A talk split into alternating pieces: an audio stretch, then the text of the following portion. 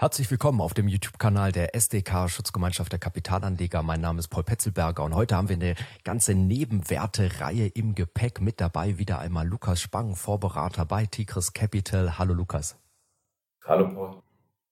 Im März hatten wir die SLM Solutions AG hier auf YouTube besprochen und damals schon durchaus so ein bisschen gemutmaßt, die Aktionärstruktur Paul Singer, die Historie, da könnte es möglicherweise mal zu einer Übernahme kommen. Und wenn, dann wird Paul Singer wahrscheinlich mit Schall und Gedöse aussteigen. Und Lukas, voilà, da stehen wir heute. Ja, wobei ähm, das Gedöse, würde ich sagen, war jetzt vielleicht doch nicht ganz so groß, wie man es erwartet hätte. Ähm, es gab tatsächlich Anfang September ein Übernahmeangebot von Nikon aus Japan zu 20 Euro je Aktie. Das ist sicherlich, ähm, wenn man sich ähm, den Kursverlauf in diesem Jahr anschaut, doch ein sehr gutes Angebot. Ähm, die Aktie hatte ja zwischenzeitlich fast 50 Prozent seit Jahresanfang verloren, ähm, stand unter 10 Euro im Tief. Und ähm, da war natürlich jetzt auch ähm, im Vergleich zu dem Schlusskurs am Tag vor Bekanntgabe des Übernahmeangebots von 75 Prozent ist ein kräftiger Aufschlag. Ähm, wenn man sich aber anschaut, natürlich, wo die Aktie vor einem Jahr ungefähr stand oder ähm, zu, zum Jahreswechsel, da stand sie schon mal bei fast 20 Euro. Dann ähm, ist das natürlich jetzt nicht so ein äh, besonders guter Aufschlag, aber ähm, in dem Umfeld, ähm, wo natürlich insgesamt ähm, die Märkte zurückgegangen sind, gerade auch ähm, Titel wie eine SLM, die zwar stark wachsen, aber noch nicht profitabel sind, ähm, Cashflow negativ sind, man hätte auch eine weitere Finanzierung gebraucht, ist das sicherlich doch ein, ein gutes Ergebnis. Nikon hat jetzt auch im Rahmen dessen nochmal eine 10% Kapitalerhöhung gezeichnet oder wird sie zeichnen, um letztlich der SLM weiteres Kapital zur Verfügung zu stellen.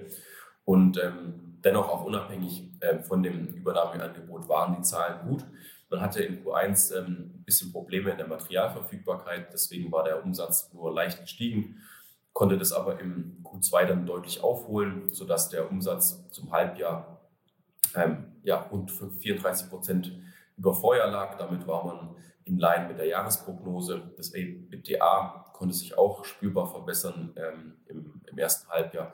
Und man hatte auch bestätigt, dass man auf Quartalsebene, wie schon im November letzten Jahres kommuniziert, auf Quartalsebene hier Break-Even sein möchte. Das heißt, grundsätzlich war man in Line. Auftragseingang hatte sich auch ähm, im äh, ersten Halbjahr um 60 Prozent erhöht auch mit weiteren Orders für die neue Maschinengeneration NXG 12600 und äh, der Auftragsbestand fast 63 Prozent über Vorjahr. Also das waren grundsätzlich gute Voraus Ausgangs, äh, eine gute Ausgangssituation auf der Zahlenseite, die jetzt eben Nikon auch mit dem Kursniveau genutzt hat.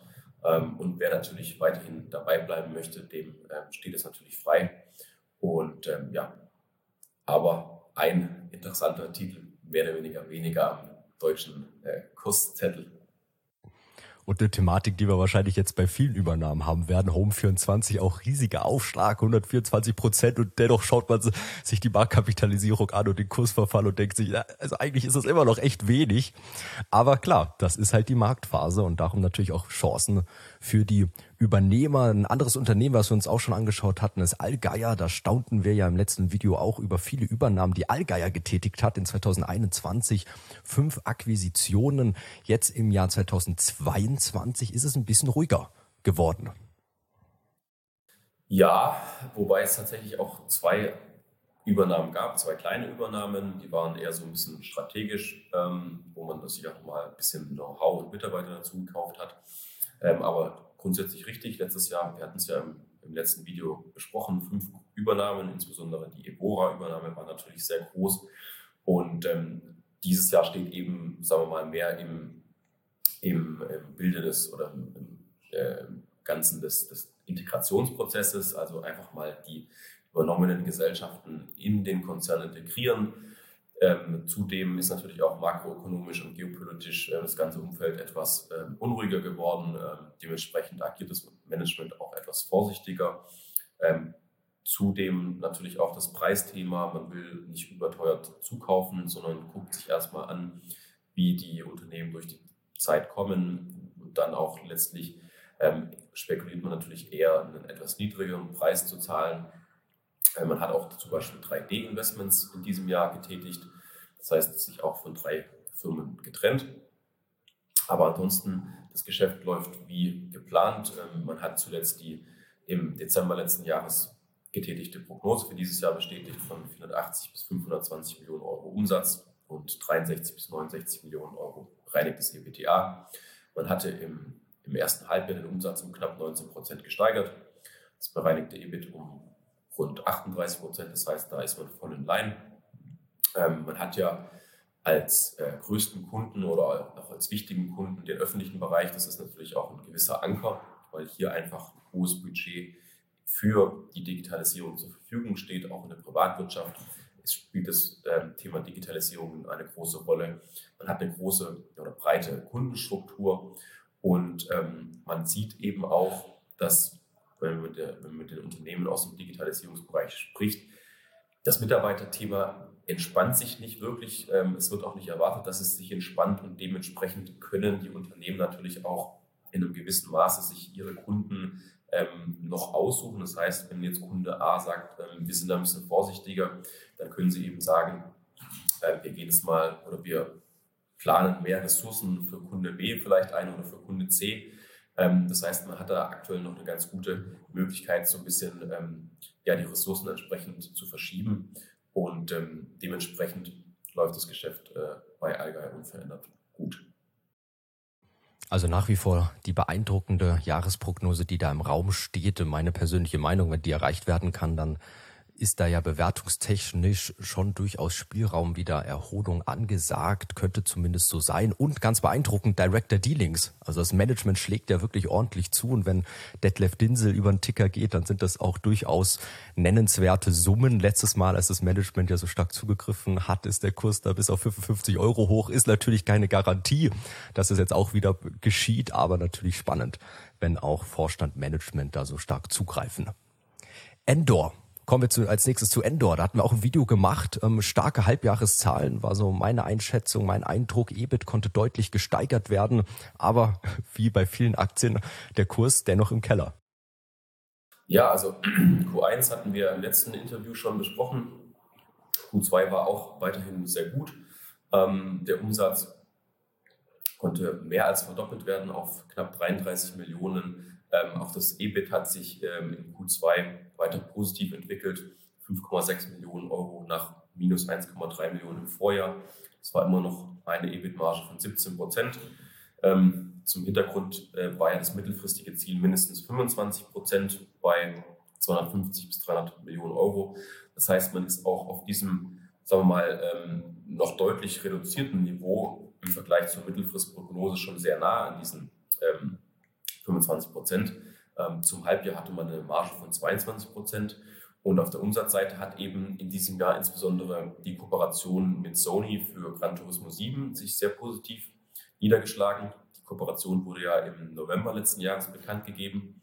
Und ähm, was natürlich so ein bisschen auf der Aktie jetzt lastet, ist das Thema ähm, Materialverfügbarkeit, insbesondere das Thema Chips, ähm, weil man eben eine sehr hohe Nachfrage hat, die man aber leider nicht in dem Maße ja, bedienen kann. Man sieht es auch auf der, auf der Fanatec Homepage, dass einfach gewisse Produkte derzeit nicht verfügbar sind oder erst ähm, mit einem gewissen Zeitverzug. Und hier hat das Management aber auch schon gegenreagiert, indem es ein äh, Redesign vorgenommen hat in ihrem Produkt. Das heißt, ab Q2 ähm, 2023 wird man einen neuen Chip haben, ähm, der mit einer deutlich höheren Verfügbarkeit vorhanden ist und ähm, dementsprechend wartet, erwartet das Unternehmen eben in Halbjahr 2 nicht diese dynamische Fortsetzung der Umsatzentwicklung aus dem ersten Halbjahr und auch Q1. Für, auch für Q1 ist man noch ein bisschen zurückhaltend. Aber ähm, mit dem neuen Chip-Design ab Q2 ähm, soll sich dieser, ähm, ja, der Druck auf, dem, äh, auf der Materialverfügbarkeit dann entsprechend lösen ähm, und die Nachfrage auch bedient werden können. Was natürlich ein bisschen Unsicherheit bringt, ist das Konsum. Verhalten, Konsumthema insgesamt. Wir wissen ja, ähm, Konsumklima auf dem schlechtesten äh, Niveau äh, überhaupt. Und ähm, dennoch hatte sich aber der Vorstand im letzten Call durchaus dazu hinreißen lassen, zu sagen, ähm, 150 Millionen Euro Umsatz hält er im nächsten Jahr für realistisch.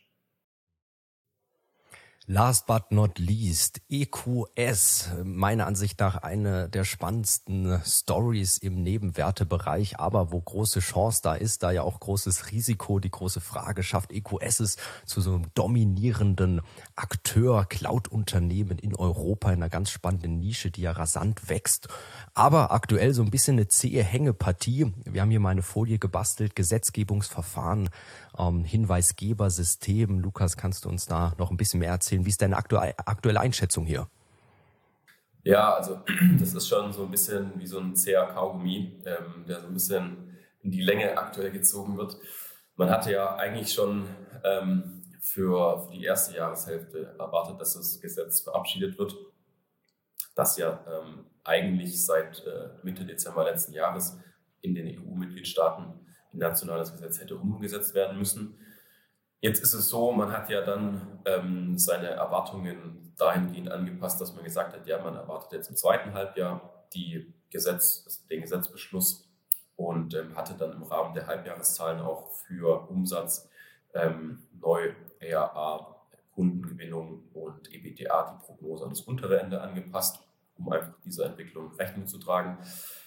Jetzt ist es so, ähm, Ende Juli gab es den Regierungsentwurf und ähm, jetzt vor kurzem, also ähm, letzte Woche, gab es auch die erste Lesung im Bundestag für das Gesetz. Ähm, in der Regel gibt es drei Lesungen und ähm, einem aktuellen KPMG-Webinar äh, war zu entnehmen, dass mit der zweiten und dritten Lesung dann in KW, also Kalenderwoche 45 gerechnet wird. Das wäre so Mitte, äh, Anfang Mitte November.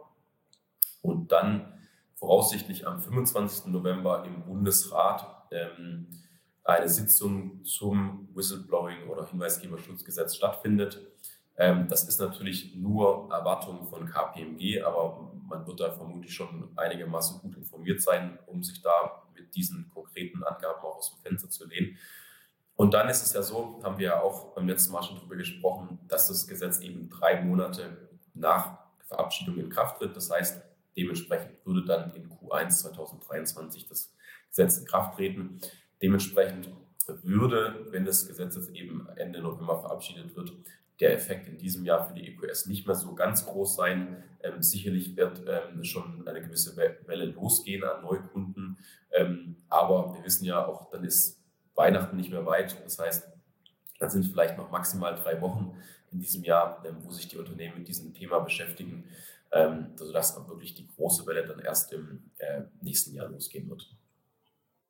Aber doch spannend zu sehen, wie skeptisch immer die Börse ist. Also die Börse, der Kapitalmarkt möchte immer erstmal die Zahlen auf dem Papier sehen, ähm, obgleich es aktuell wir näher rücken diesem großen Ereignis, wo EQS jetzt seit Jahren drauf hinarbeitet und investiert, organisch und anorganisch, aber der Kurs sogar ja im Rückwärtsgang und ich erwarte auch, dass ja dann eher wirklich, im, wenn man mal die Zahlen Q1 hat oder Q2 vermutlich, ähm, der Kapitalmarkt wirklich sehen möchte, okay, passiert da jetzt was? Also ziehen hier Umsatz und Ergebnis an. Ist das auch so dein Eindruck äh, bezüglich dem zeitlichen Horizont?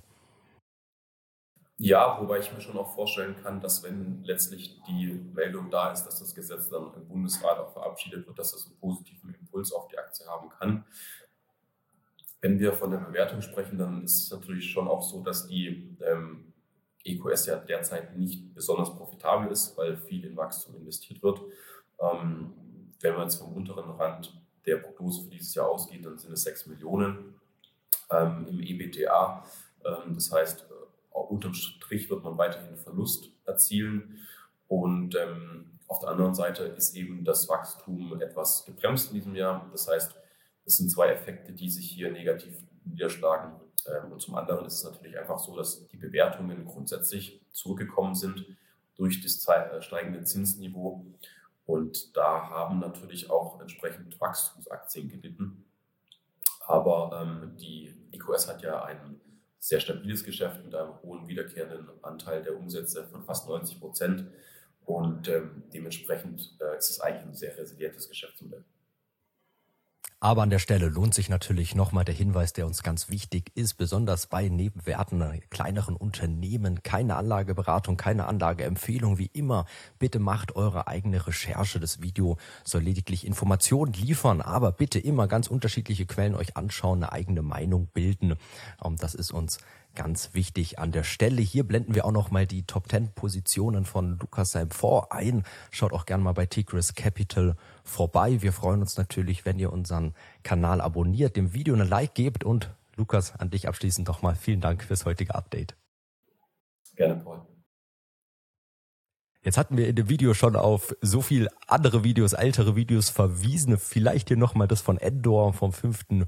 Juli für alle, die sich mit der Aktie nochmal beschäftigen wollen. Ansonsten natürlich auch gerne bei den anderen Videos mit Lukas äh, vorbeischauen oder auch so auf unserem YouTube-Kanal. Pro Woche veröffentlichen wir in der Regel zwei Videos. Seid mit dabei. Bis zum nächsten Mal.